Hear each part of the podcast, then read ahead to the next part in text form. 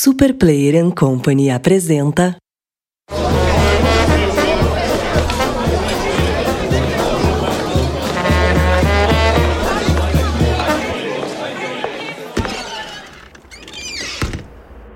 Introvertendo, um podcast onde autistas conversam.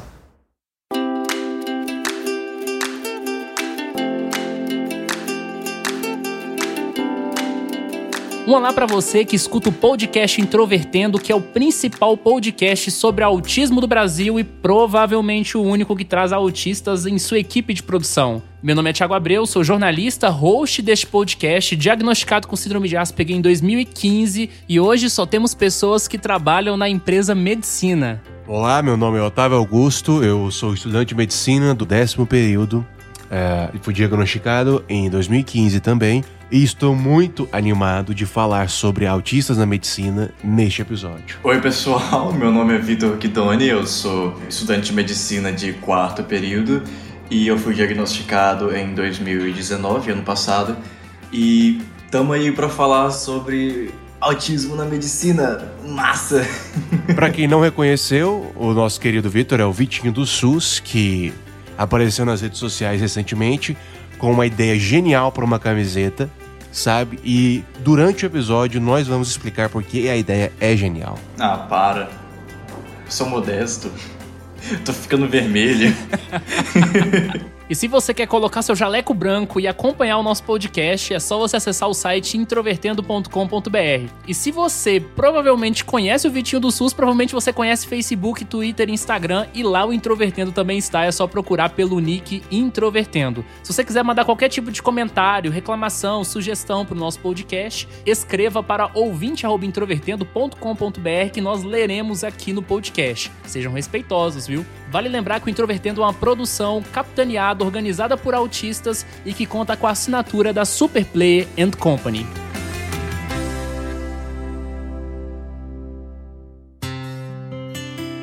Esse é o segundo episódio da série sobre autistas em diferentes áreas de profissão. O primeiro foi o episódio 78, que se chamou Autistas na Comunicação, né, emprestando a minha área, que é o jornalismo.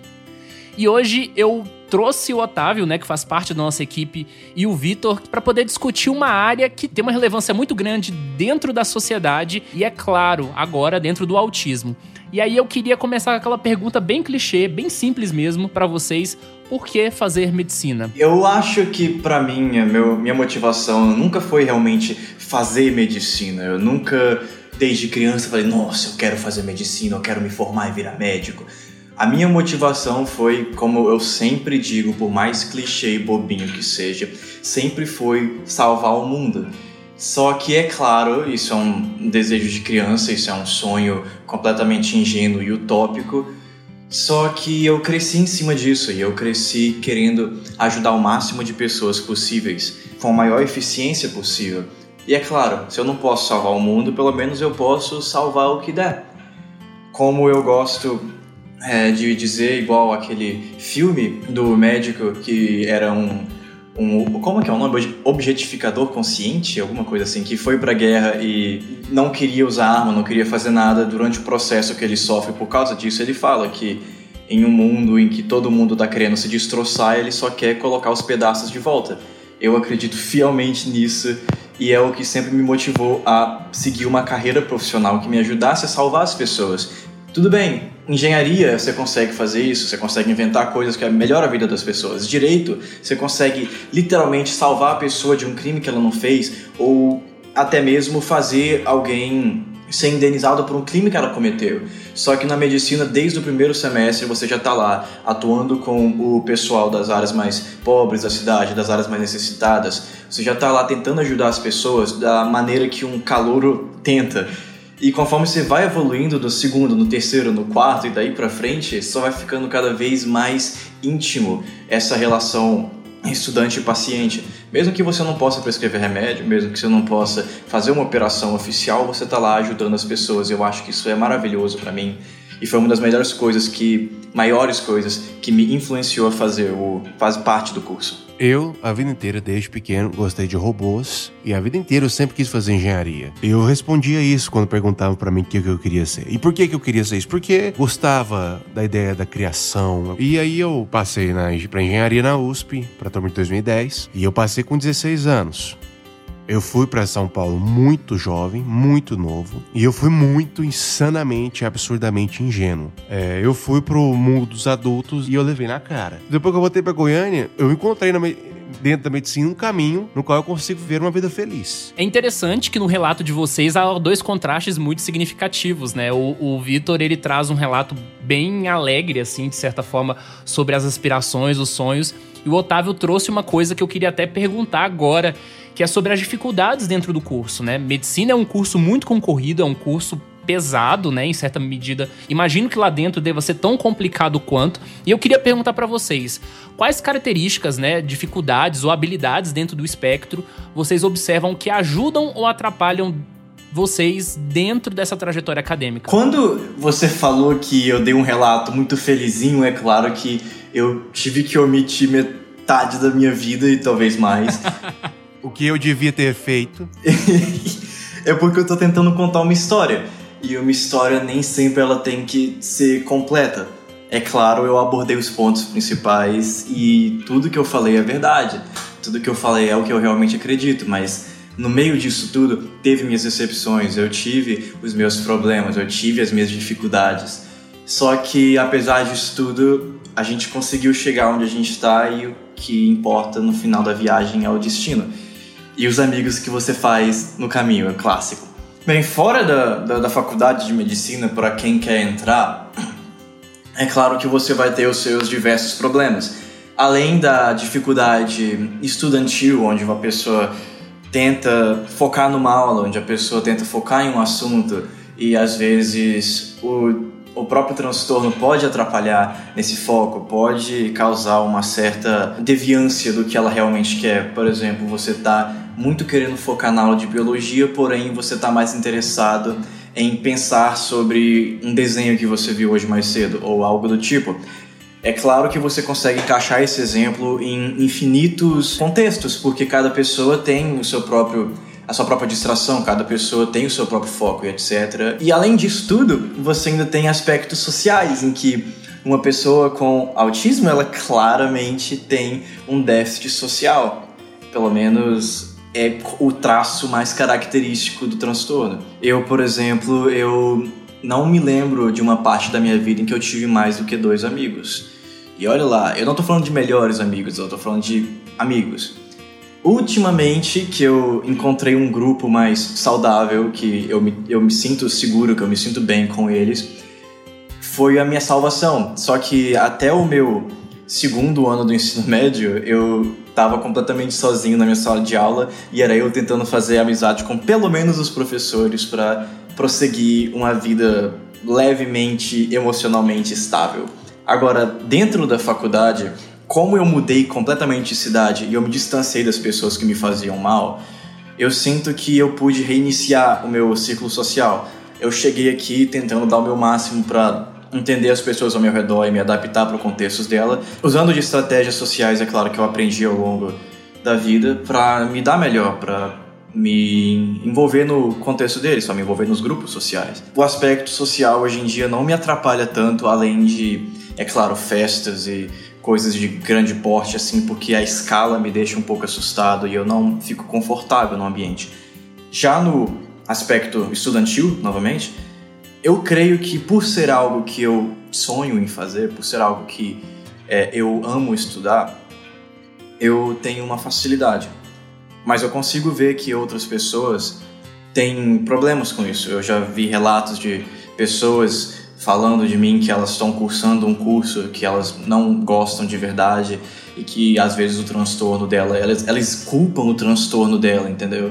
É, é triste ver isso, porque a pessoa ela não tá tentando entender. Eu não sei dizer de verdade, é só.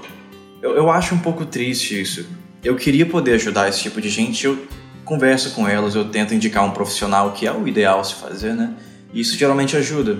Eu queria que essas pessoas pudessem ter um, pelo menos um pouco mais de atendimento hoje em dia, porque aqui na minha faculdade tem um atendimento preferencial para pessoas com deficiência.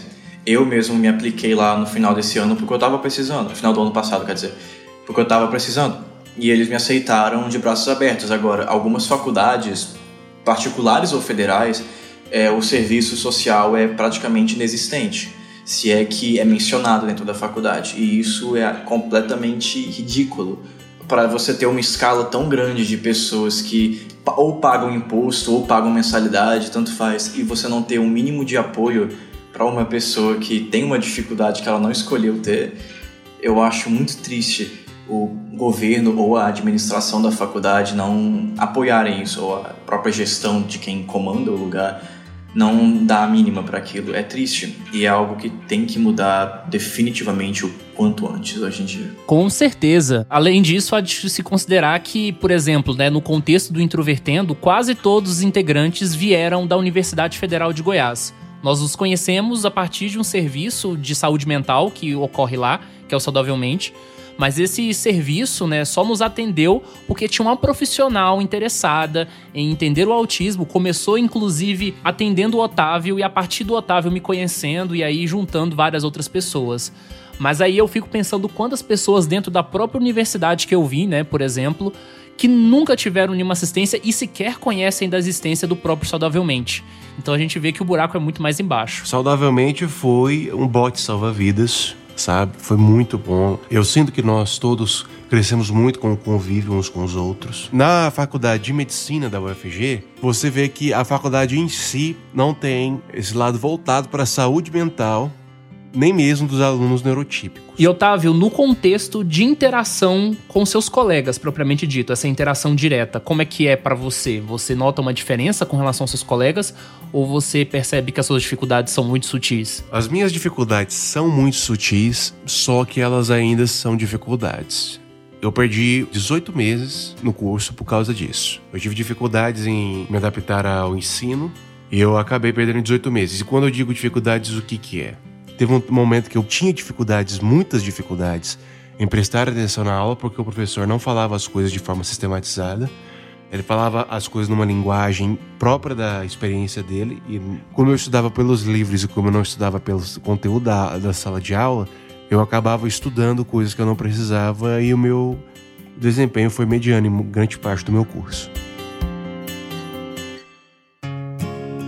Imagino que quem esteja ouvindo esse podcast deve estar esperando o grande momento em que o Vitor conta de onde que surgiu a grande ideia da camiseta que viralizou no mês de julho de 2019. Então, joga a bola para você, falando figurativamente, menos autisticamente. Cara, quando eu tava em 2017, alguma coisa assim, eu lembro de ter visto uma imagem que era uma camisa e eu acho que isso era uma página do Facebook. Era uma camisa escrito alguma coisa nela e eu lembro da parte mais impactante.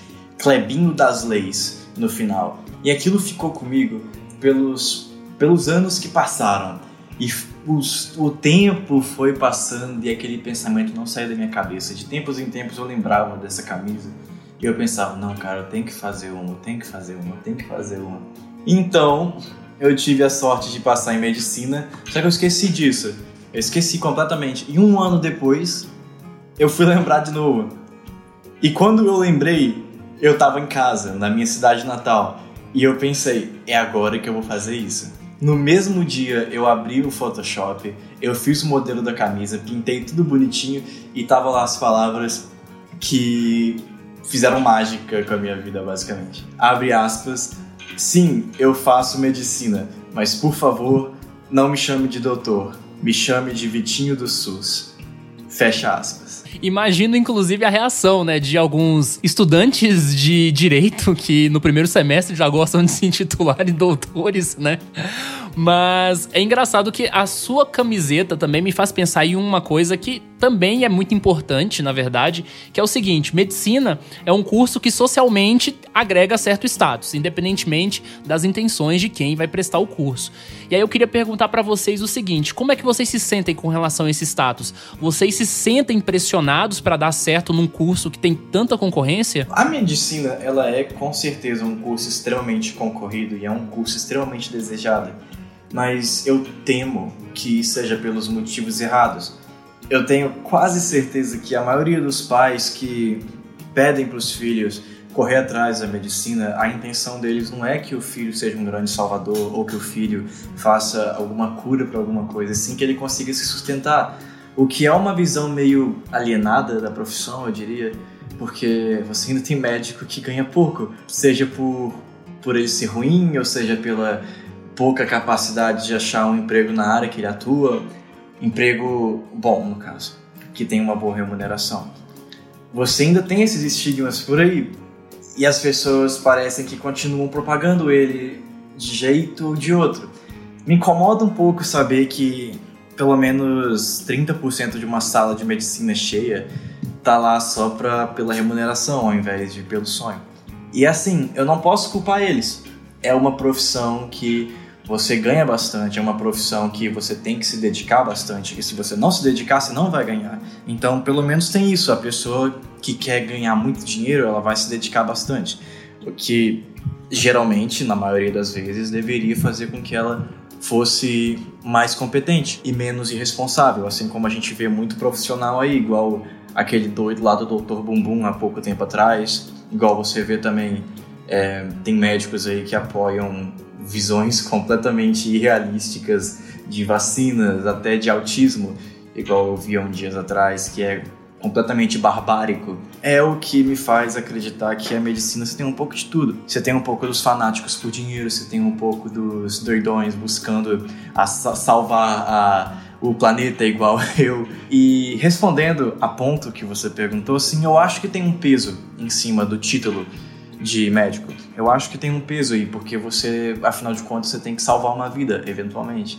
Você tem que evitar que uma pessoa morra. Isso vai acontecer para toda pessoa que tiver o diploma na mão. Algum dia, em algum horário, em algum lugar, vai ter alguém deitado no seu braço e você vai ter que salvar aquela pessoa. Você pode não saber como, mas você vai estar lá se esforçando e tentando o seu máximo para salvar aquela pessoa porque vai ser a primeira pessoa que vai morrer no seu braço. E às vezes não vai ter como você fazer muita coisa. Às vezes acontece, e quando acontecer, a gente sente o peso. O fardo cai. É claro que não aconteceu para mim ainda, mas a gente ouve falando. Os, ah, os anos de experiência dos professores, o, as centenas de relatos pela internet, não é, não é difícil de você absorver esse conhecimento. E eu creio que para um médico ser responsável e ser um bom médico hoje em dia, ele tem que ser bem intencionado. Eu não acho que um médico vai se dar bem se ele for atrás só do dinheiro. Eu tenho fé nisso. É claro, você tem os sortudos, mas eu quero acreditar que para um médico ser fazer jus ao título que ele ganha depois de seis anos de estudo e não sei quantos mais para residência, especialização, ou seja lá o que ele quer fazer, para ele fazer jus a isso tudo, ele tem que ter amor à profissão e ele tem que acreditar no que ele faz mais do que ele ganha. O Vitor falou algo muito interessante, principalmente com essa questão do movimento antivacina, né, dessa galera que se baseia naquele, entre aspas, estudo no final da década de 90, que ainda continua a trazer estragos dentro da comunidade do autismo, e também referência à questão do MMS, que sempre retorna, sempre prometendo curar alguma coisa que surgiu agora, o coronavírus. Eu queria aproveitar para poder fazer uma provocação também a vocês, né? Existe uma crítica muito forte dentro da comunidade do autismo, principalmente em discussões mais especializadas, que a gente tem pouca capacitação profissional dentro do Brasil, né? Poucos profissionais e desses profissionais ainda se tem poucos que são realmente especializados, que se atualizam, que tentam, né, entender aí é, todas as dinâmicas que ocorrem, todos os novos estudos que saem sobre autismo. Vocês estudaram ou vão estudar autismo ainda no curso de vocês? Tem alguma coisa na grade curricular de vocês ou esse assunto passa completamente fora? Para mim nunca apareceu nada não. Ah, por enquanto, pelo menos, eu imagino que no futuro, quando eu tiver aula de psicologia e psiquiatria, isso venha a aparecer, mas no momento nunca apareceu, além de algum professor comentar alguma coisa, mas nada sabe, curricular no momento. No eixo clínico, eu não vi muito disso. A gente vê muito as bases da psiquiatria, psicopatologia, psicofarmacologia, algumas questões básicas de, de certas condições psiquiátricas mais prevalentes: esquizofrenia, transtorno bipolar, transtornos de ansiedade. Transtornos de autismo, eu estou vendo agora no internato. Não vai demorar, assim, nos próximos anos, o ensino sobre o autismo vai estar mais presente, só que eu acho que existe uma dificuldade em ensinar isso, porque o espectro é muito grande. A diferença entre dois autistas é tão grande quanto a diferença entre duas pessoas neurotípicas. E eu queria saber, vocês têm interesse em trabalhar com autismo futuramente ou vocês querem atuar em outra atividade? Pode ir, Vitor. Cara, eu não saberia dizer agora, porque eu tenho um interesse incrível em, por exemplo, psiquiatria e saúde mental. É uma das coisas que eu acho mais top na medicina. Até porque os artigos que eu escrevo são todos em volta disso. O que eu gosto de falar é sobre a cabeça das pessoas, é sobre a mente das pessoas, porque é o dispositivo mais intrínseco e mais bem feito que a natureza conseguiu criar. O cérebro, os neurônios e tudo isso é uma dança de partículas numa escala fundamental que possibilita coisas como consciência, que são tão simples pra gente, que é tão simples pra gente quanto é infinitamente complicado para as partículas que estão mexendo lá embaixo. E eu acho tudo isso tão incrível você pegar uma perspectiva é, de uma pessoa e comparar ela com a outra, assim como a gente faz com neuroatípicos, com os neurotípicos. E eu acho isso muito importante para você conseguir estabelecer limites, assim como estabelecer coisas em comum, porque hoje em dia a gente tem um discurso muito separatista de vez em quando, onde o pessoal acha que só porque você tem autista você é incapaz de ser uma pessoa normal, que você é frágil, que você é vulnerável, que você não tem voz própria, que é o discurso capacitista, como eu descobri que é dito há pouco tempo atrás, porque é algo que eu tenho que melhorar. Eu não sou tão ligado com a comunidade autista como deveria ser. Me conectar um pouco mais. Só que, aos termos que eu já aprendi até agora, capacitismo é um dos maiores que você vê, é um dos que você mais vê sendo jogado de um lado para o outro, capacitista isso, capacitista aquilo, porque infelizmente é verdade. As pessoas acham que a gente é simplesmente uma bola de carne que não consegue pensar acima do que vai jantar. E olhe lá, porque tem gente que realmente tem dificuldade para isso. Só que ao mesmo tempo você não pode desmerecer a pessoa completamente porque ela tem dificuldades em algumas coisas. Isso é ridículo. E eu acho que o profissional médico ele tem que ajudar nisso, porque é a pessoa que mais tem poder de palavra para falar sobre. Você tem psicólogos, você tem pedagogos, você tem inúmeros outros profissionais que falam sobre. Só que infelizmente o médico ele é o que destaca mais, o que leva para algumas coisas boas, assim como coisas ruins, igual você vê a questão do MMS, e etc, porque são profissionais médicos que estão falando sobre aquilo e é ridículo isso. No fim das contas, a minha resposta é que eu não saberia dizer no momento, apesar de ter uma boa chance de eu acabar me envolvendo com isso uma hora.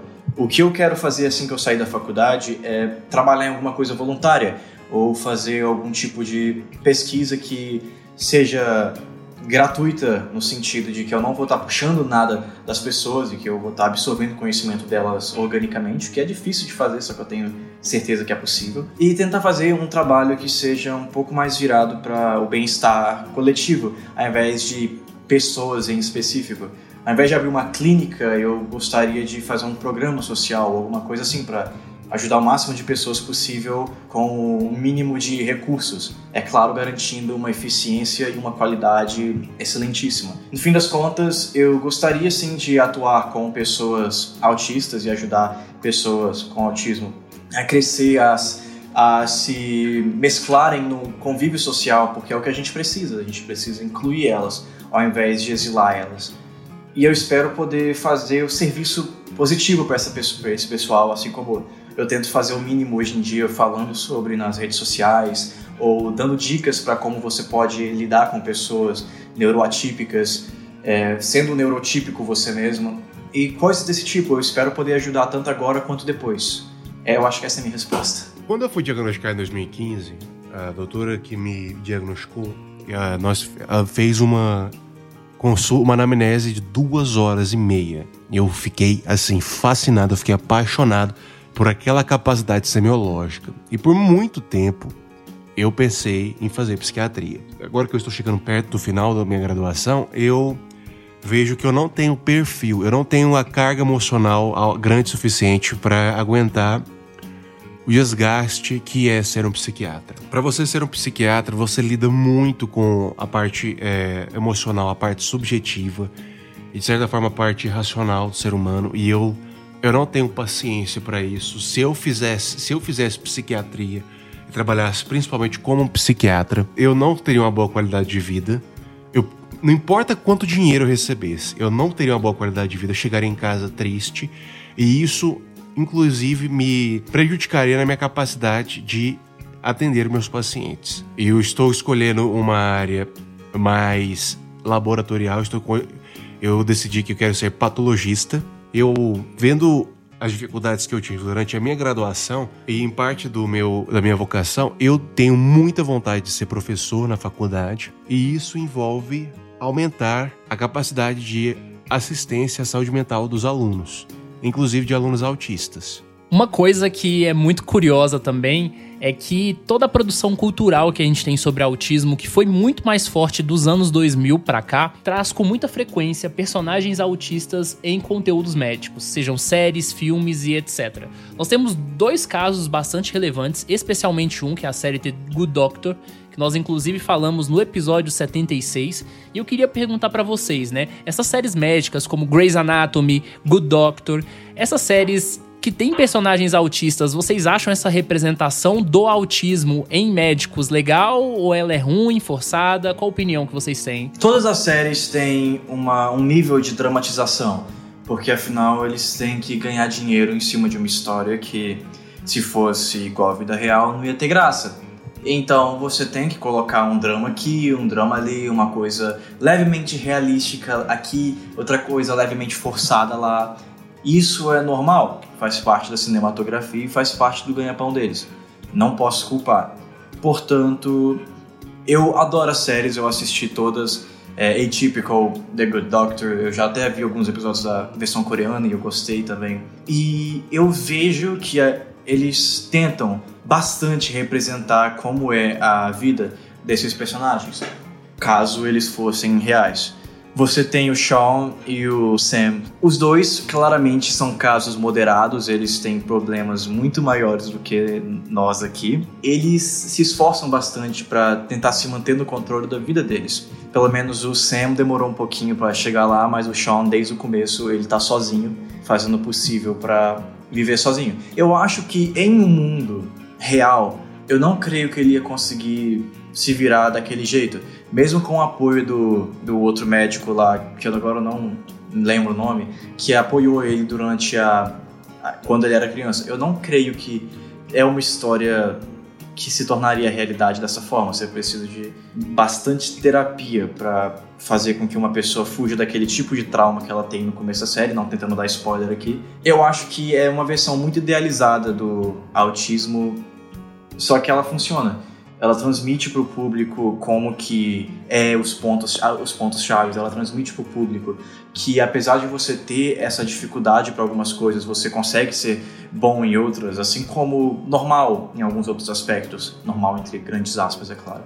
Eu acho que as duas séries são ótimas e que elas representam bem, apesar de algumas falhas aqui e ali, forçando algum tipo de ideologia é, de algum, forçando algum tipo de jeito de ver o autismo, igual no Atypical, eles creem que o jeito correto é você falar pessoa com autista, mesmo muita gente não estando nem aí, até achando ofensivo falar assim. Porque eu não tenho muita ideia, é, foi o que me disseram, não tenho certeza se se aplica a todos. Então, para mim, é claro, não, eu não me importo, mas as pessoas parentam se incomodar. E você tem, assim como isso, tem o contrário também, pessoas que forçam outro tipo de visão do autismo. Isso é normal. Uma série tem que ter um ponto de visão, você não pode ficar em cima do muro para sempre. É, então eu acho que as duas séries são ótimas, sim. Elas têm algumas falhas, assim como toda série tem, como todo, todo assunto tem. É, mas elas não devem ser diminuídas por isso. Elas fazem um bom trabalho mostrando o que elas têm que mostrar e que elas continuem assim pelas próximas temporadas, caso haja. Vitor, uma coisa muito marcante no seu Twitter, inclusive principalmente no seu nome artístico, né, digamos assim, é a questão da saúde pública, o SUS. E eu queria te perguntar uma coisa que para mim e acredito que para algumas pessoas é muito óbvia, mas para outras talvez não seja, então é importante falar sobre isso. Por que defender a saúde pública? Eu acho que a saúde pública no Brasil, ela tem uma importância de tamanho assim ridículo numa no sentido bom da palavra, no sentido que é tão grande que você não consegue expressar com adjetivos comuns. A gente tem uma população imensa e ela é má distribuída. Você tem uma enorme concentração no litoral, no, no, na região sudeste, no sul, enquanto no norte, por exemplo, você tem uma qualidade, qualidade não, uma distribuição de pessoas por metro quadrado muito baixa. Você tem que pensar que a gente vivendo no sul, a gente vivendo no centro, a gente vivendo nessa região em que você tem uma escala maior de pessoas, a gente vê a saúde pública como algo muito mundano a gente vê a saúde pública como algo que pessoas pobres vão usar, como algo que pessoas que não têm capacidade de pagar um plano de saúde vão usar. Poxa, eu tenho um plano de saúde, mas mesmo assim eu vou até o SUS fazer coisas diárias. Eu não vou gastar 200 reais em uma consulta ridícula que eu posso fazer em um postinho de graça. Muita gente reclama de fila, e sim, fila é um problema. Só que a qualidade do atendimento não se resume ao tanto de tempo que você espera. Nunca foi assim. Muitos dos médicos, e eu digo com certeza isso, que a maioria dos médicos que atendem pelo SUS fazem o mesmo atendimento no serviço particular à noite ou de manhã, dependendo do turno que eles fazem. Você tem essa dualidade dos profissionais, só que os pacientes tendem a acreditar nessa falsidade de que o SUS é para pobre, que o SUS é uma qualidade inferior, mal sabendo que é um serviço de referência, que é um serviço de extremíssima qualidade, que só é diminuído pelas pessoas que não entendem. E quando eu falo da, da escala do país novamente, eu quero dizer, imagina para uma pessoa que mora em uma cidade menor, no, no Amazonas, por exemplo, um médico não vai sair daqui criar uma empresa particular, um hospital particular lá, para atender uma população de o quê? 10 mil pessoas? Isso é pouco, é muito pouco. Ele não vai fazer isso. Então, o posto de saúde daquele lugar é o que salva todas aquelas 10 mil vidas e talvez mais, talvez menos, mas está salvando vidas. Assim como já salvou o Brasil inteiro diversas vezes com o programa de imunização, assim como já salvou o Brasil inteiro contendo epidemias e surtos de doenças contagiosas como a febre amarela, como o chikungunya. Quem faz isso é o SUS. Quem regula se um estabelecimento é bom ou não é pela Anvisa, que é regulada pelo SUS. O Centro de Epidemiologia é regulado pelo SUS, o Centro de Imunização é regulado pelo SUS. Tudo isso tem a tag do Sistema Único de Saúde atrelado a eles e o pessoal diminui isso sem saber o que está falando. Devia ter uma divulgação maior do serviço que isso faz, porque a maior coisa que as pessoas falam é: ah, mas eu pago um serviço que eu não uso. Só que você usa, todo mundo usa. Absolutamente todo mundo usa. Se você mora em uma casa, você usa. Se você come alguma coisa, você usa. Porque é o SUS que regula toda a qualidade por trás disso tudo.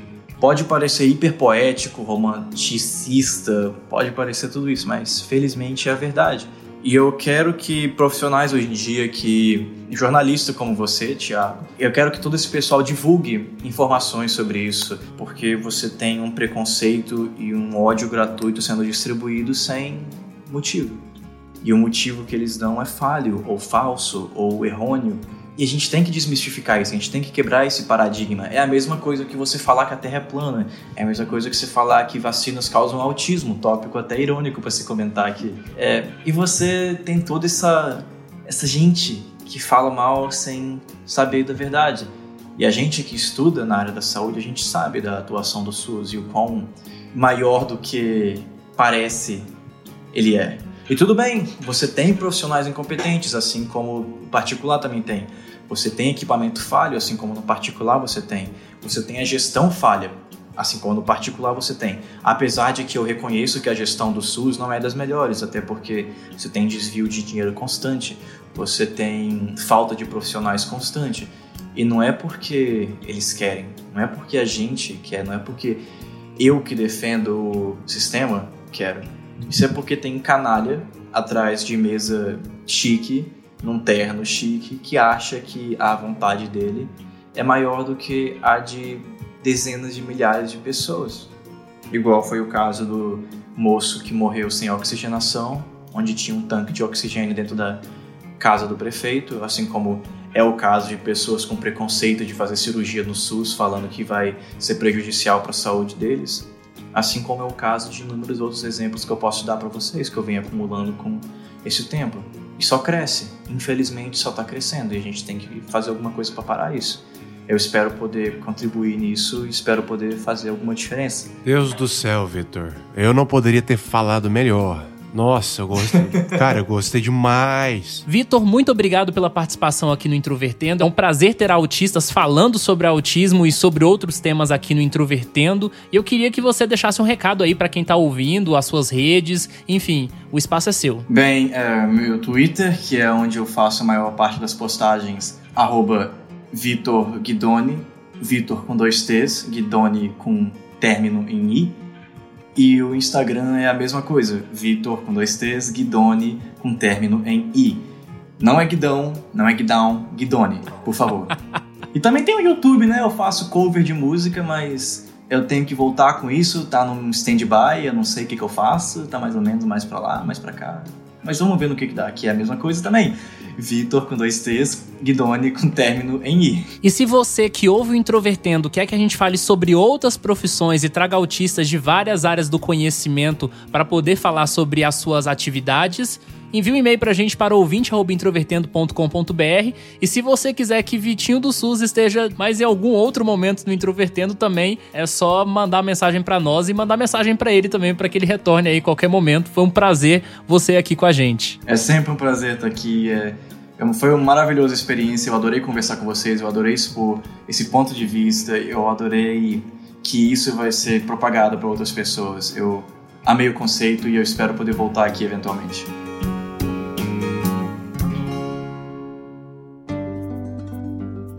E aí, pessoal, chegou aquele momento em que a gente lê os recados que vocês enviam para nós pelo e-mail ouvinte@introvertendo.com.br. Eu fico muito feliz que toda semana tem recados para responder e se você tiver qualquer dúvida, faça o mesmo. E a mensagem dessa semana foi escrita pelo Guilherme Werpachowski.